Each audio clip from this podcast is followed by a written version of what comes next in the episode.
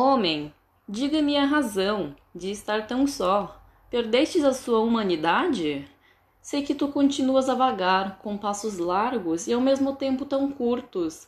Diógenes, talvez eu sinta a frieza e a incerteza que invadem os seus dias aqui em Roma, nessas ruas vazias.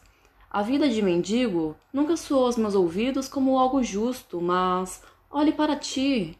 Tens um rosto tão belo como o de Sócrates e seus discípulos. E apesar da dor, você não ousou abandonar a filosofia e continuou mergulhando nela, junto com seus colegas cínicos. Acredito que no cinismo você pode encontrar consolo e que viver nas ruas não se remete à infelicidade, pois quando olho em seus olhos, sinto que apesar de ter sido escravizado por um intelectual, em algum momento na vida, tu, Diógenes de Édipo, sentiu o seu sabor amargo.